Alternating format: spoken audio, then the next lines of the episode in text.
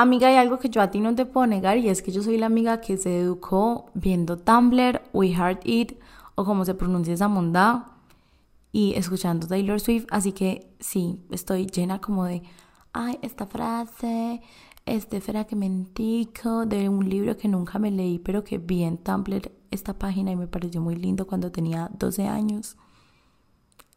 Y, y obviamente mi hija, el que es, nunca deja de ser, aplica para mí y para tu ex. Imagínate que iba a empezar a grabar ese capítulo y me metí a Twitter normal X y me salió el tweet de una pelada que se llama arroba Luna G. Y marica, yo dije como, parece esto es una señal. Vean lo que dice el tweet. Estoy enamorada del proceso, quiero disfrutarlo todo, sentirlo todo. Y el día que logre los sueños que mi corazón anhela, amaré y abrazaré ambas cosas de la misma manera. El proceso y el resultado merecen el mismo amor y la misma emoción.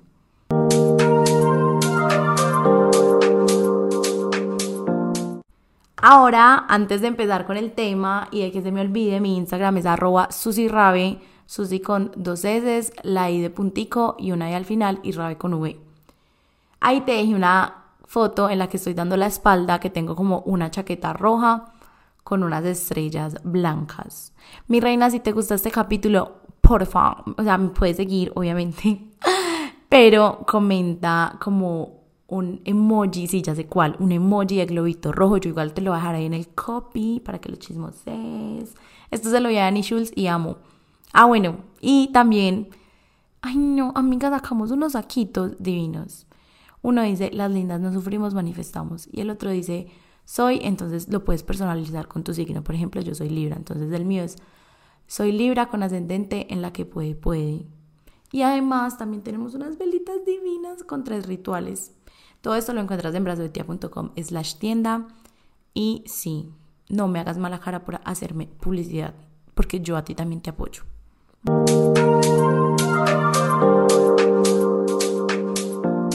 Volviendo al capítulo de hoy, tú dirás, amiga, ¿cuál es el tema? Y yo te diré, es el miedo al que todo salga bien. Y como ese miedo nos paraliza, todo empieza así. Imagínate que yo, eh, como que vi una dinámica en Twitter, oiga, no, hice he hablado de Twitter, en la que ponían como una foto de la gente chiquita y una foto de la gente grande, pues como de uno. Entonces yo sabía que yo tenía la foto que quería poner mía de chiquita en el Instagram de Brazo de Tía, porque la había subido en algún momento. Entonces me empecé a como, como autoestoquear normal y me tocó bajar un montón en el feed. Y me di cuenta que había un montón de posts viejos que cuando yo había subido yo había dicho, la cagué, esto está súper mal hecho, esto no se movió nada. Porque eso sí, ay, yo sí les voy a decir la verdad. Influencer que diga, ay, a mí no me importan los likes y esas maricas, si te soy sincera, me parece hasta irresponsable. Porque si tú trabajas generando contenido y además como que monetizas eso, le cobras a las marcas eso, ¿cómo vas a decir que no te fijas en los likes? Pues es como uno decir como, ay no, yo vendo pasteles, pero yo no me fijo en si me compran o no. Bueno, ya, mi pausa que no tenía nada que ver con el tema para continuar. El caso es que yo dije como, marica, hay un montón de posts que cuando yo subí, yo dije como, esto le fue súper mal, la cagué, esas cosas que te está diciendo ahorita. Y ahora, varios años después, las veo y digo como, wow, o sea, todo estaba bien en ese momento y yo solo tenía la cabeza PPP para tirarme duro. Y mi cabeza eh, sí es una cosa con la que he estado batallando mucho últimamente porque he estado súper irritable, porque, o sea, a mí, ay no, a veces como que me atormenta de una manera Tatiana, como dice el meme, y, y piensa un montón de cosas, entonces como que arroba mi cabeza, no sabe lo que es estar presente, ella realmente salió del grupo o sea, tipo, no sé, si yo mañana tengo un almuerzo familiar, mi cabeza está pensando hoy como, hmm, ¿será que va a haber pelea? Y entonces, ¿qué voy a hacer si hay pelea? Y si no hay pelea y tal. O sea, es como, amiga, tómate un Dolex, cálmate. Pero creo que también, aunque acabe de hablar muy mal de ella, he aprendido como a tenerle algo de paciencia y a entender que todo esto pasa porque mi cabeza vive con demasiado miedo y entender el miedo para mí ha sido como un proceso súper extraño porque siento que yo bueno, primero mucho tiempo de mi vida no lo quise entender, solo quería evitarlo. Entonces yo iba donde la psicóloga y le agradezco mucho a la psicóloga porque me dijo como, tranquila, o sea, acá todo el mundo viene porque todo el mundo tiene miedo, como que nadie lo habla, pero todo el mundo está cagado del susto, todo el mundo está improvisando en esto de ser adulto.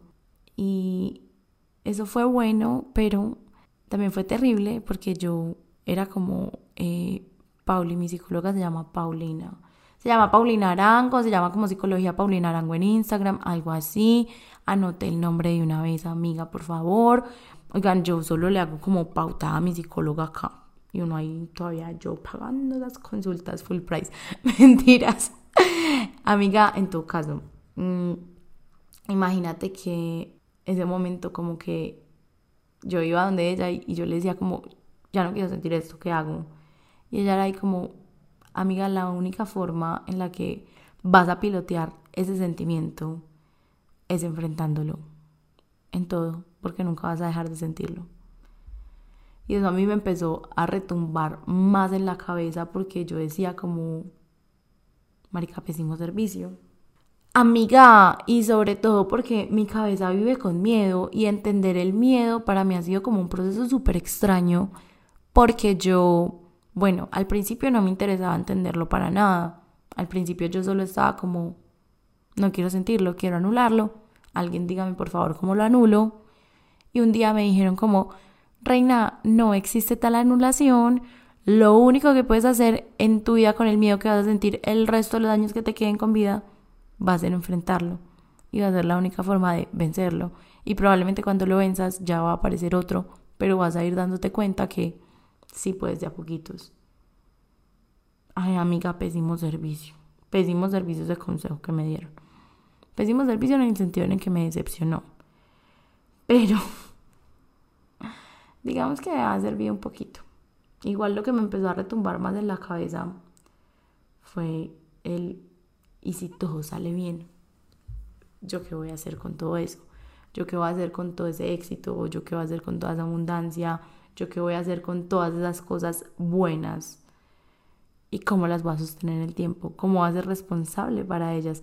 Porque, oigan, esto lo vi en un TikTok de Luisa, ah, no era un reel, un reel de Luisa Fernanda W en el que ella decía que el éxito tenía mucho que ver con la responsabilidad y tiene toda la razón del mundo. Y creo que gran parte de mi miedo a que me vaya bien y de mi autosabotaje tiene que ver como, bueno, ¿y qué pasa si yo tengo que ser como el adulto a cargo?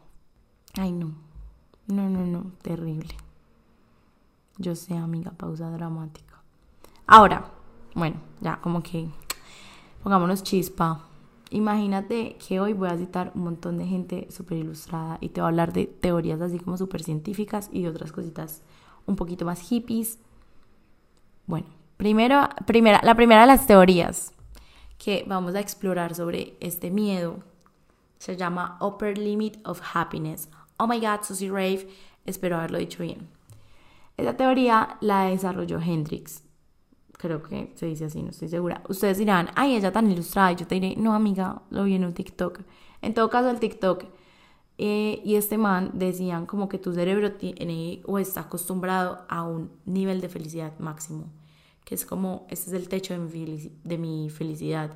Entonces como que cuando tú intentas cruzarlo, porque no sé, la vida te está dando más de lo que estás acostumbrado, tu cerebro te empieza a autosabotear.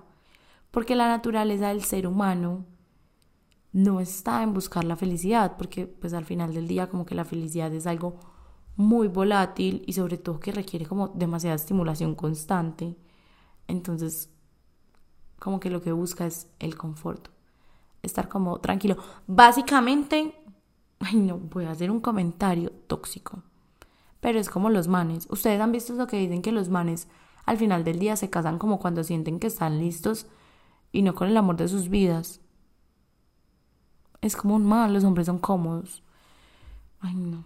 Pero pues no sé, como que uno es vieja, entonces uno se cuestiona más cosas. Vaya uno a saber. En todo caso, también como que pasa que cuando tenemos lo que siempre habíamos soñado nos da mucho miedo perderlo. Esa es la primera teoría. La segunda Eh, la verdad, como que en este momento no tengo el autor muy claro, pero en Netflix hay una serie que se llama Mi otra yo que siento que te puede ayudar como a tener más información de ella. O Google Reina, nunca falla.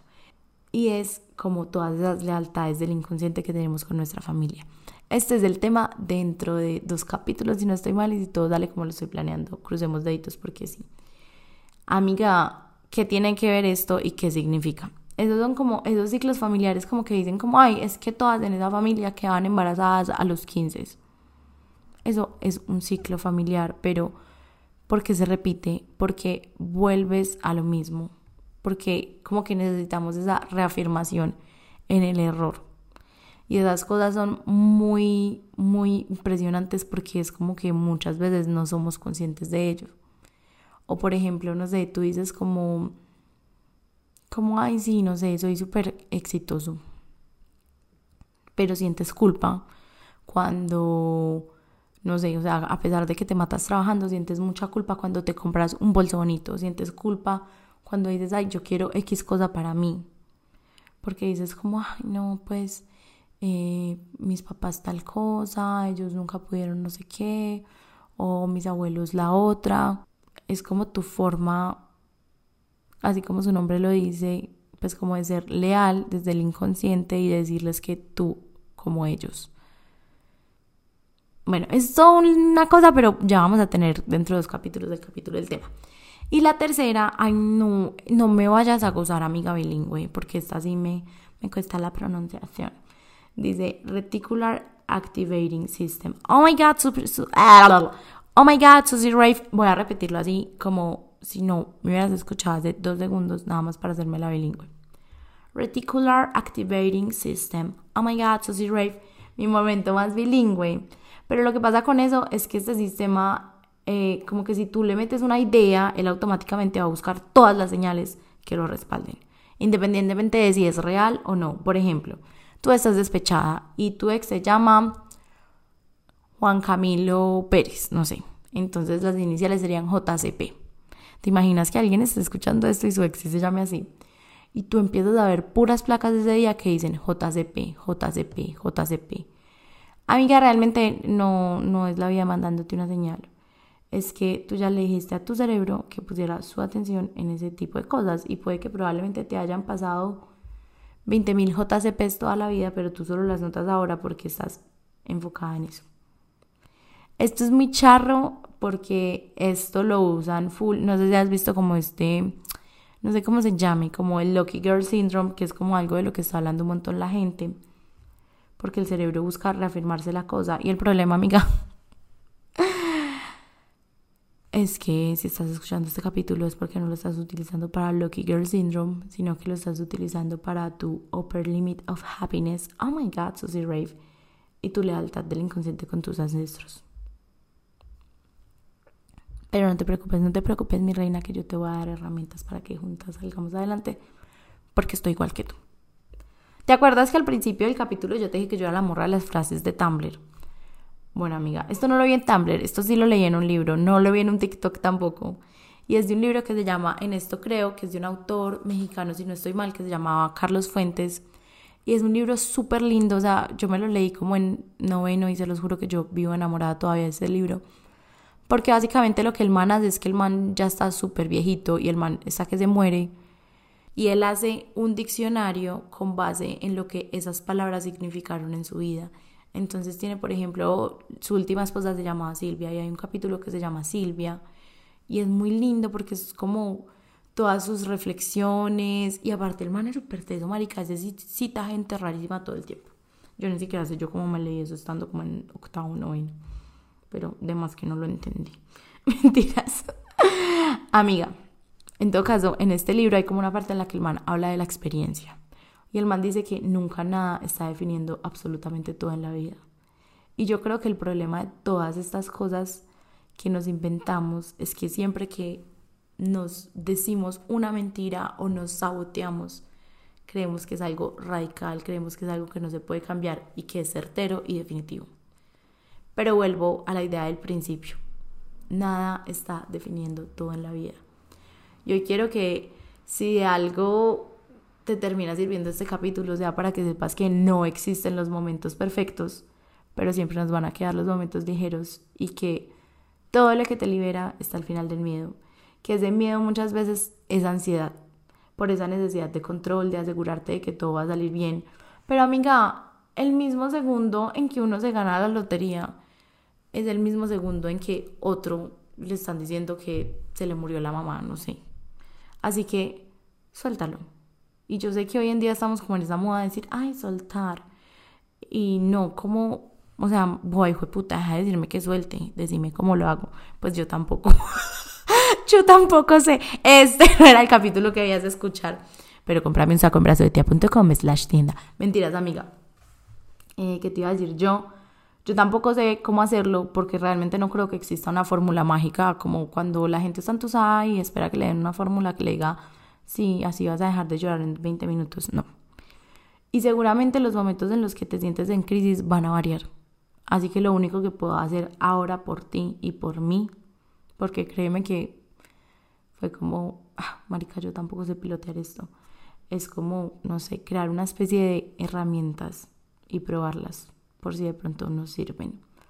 Pero antes de compartir contigo esto, quiero que sepas que te mereces no solo ser tan feliz como lo eres ahora o como lo fuiste en el momento en que te saboteaste, sino también mucho más.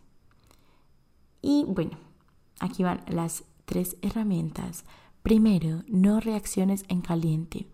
Oigan, reaccionar en caliente, les, gusta amigos de presentadora, reaccionar en caliente en Colombia es como o sea, como que tú contestes de forma inmediata ante una, no sé, algo que te molestó, que te enojó. Yo no sé si han visto el dicho que es como, como nunca hagas promesas cuando estás enamorado, nunca eh, respondas cuando estás bravo, es básicamente como algo así, es como, amiga, si tú sabes que eres una persona que se tiende a autosabotear, y de repente de un momento a otro estás con tu novio y tú dices, este hijo de puta me está poniendo los cachos. Y no es como que tú estés viéndolo explícitamente meterse con otra, sino que, no sé, le llegó un correo corporativo de una Magda y él nunca te ha dicho nada de una Magda. No reacciones en caliente. Cálmate. Porque probablemente no esté pasando nada ahí. Entonces es mejor como que lo pienses, que reflexiones, que digas como ¿realmente esto puede llegar a existir más allá de mi susto o no? Trabaja el apego. Ah, bueno, ese es el segundo. Trabaja el apego. Boldly, o como se diga, hizo como una serie de cuáles serían, según él, los cuatro tipos de apego. Entonces, no sé, está por ejemplo el, el, el, perdón, el apego ambivalente, que es como desconfiar de extraños, ser así como súper, no, no me interesa conocer gente nueva, es esa persona que termina todo el tiempo relaciones o el evitativo que tienen como poca emoción supuestamente en las relaciones románticas o como una incapacidad para compartir los pensamientos y lo que sienten con los otros o para como abrirse en la intimidad. Y el desorganizado que es como no formo relaciones, no formo afectos significativos, eh, no sé ver como a los demás sin distorsiones, tengo unas conductas súper contradictorias, entonces un día te digo que terminamos y al otro día te digo que volvemos. Amiga, eso hay que, tratar, hay que tratarlo. Ay, no, como que voy a contar algo que no tiene nada que ver con el tema, pero es que tú sabes que yo soy dispersa y chismosa. Imagínate que yo tuve un novio que me generó mucho apego. Y eso no era culpa de él, maricara, yo al final del día. Y yo me acuerdo demasiado que cuando yo terminaba, terminé con él, yo dije que terminaba como si habíamos terminado mil veces. Yo solo lloraba y yo era como, marica, me va a morir. Y no era como visaje, no era como que, ay, esta niña tan dramática, era como que yo genuinamente sentía que si yo terminaba con ese man me iba a morir.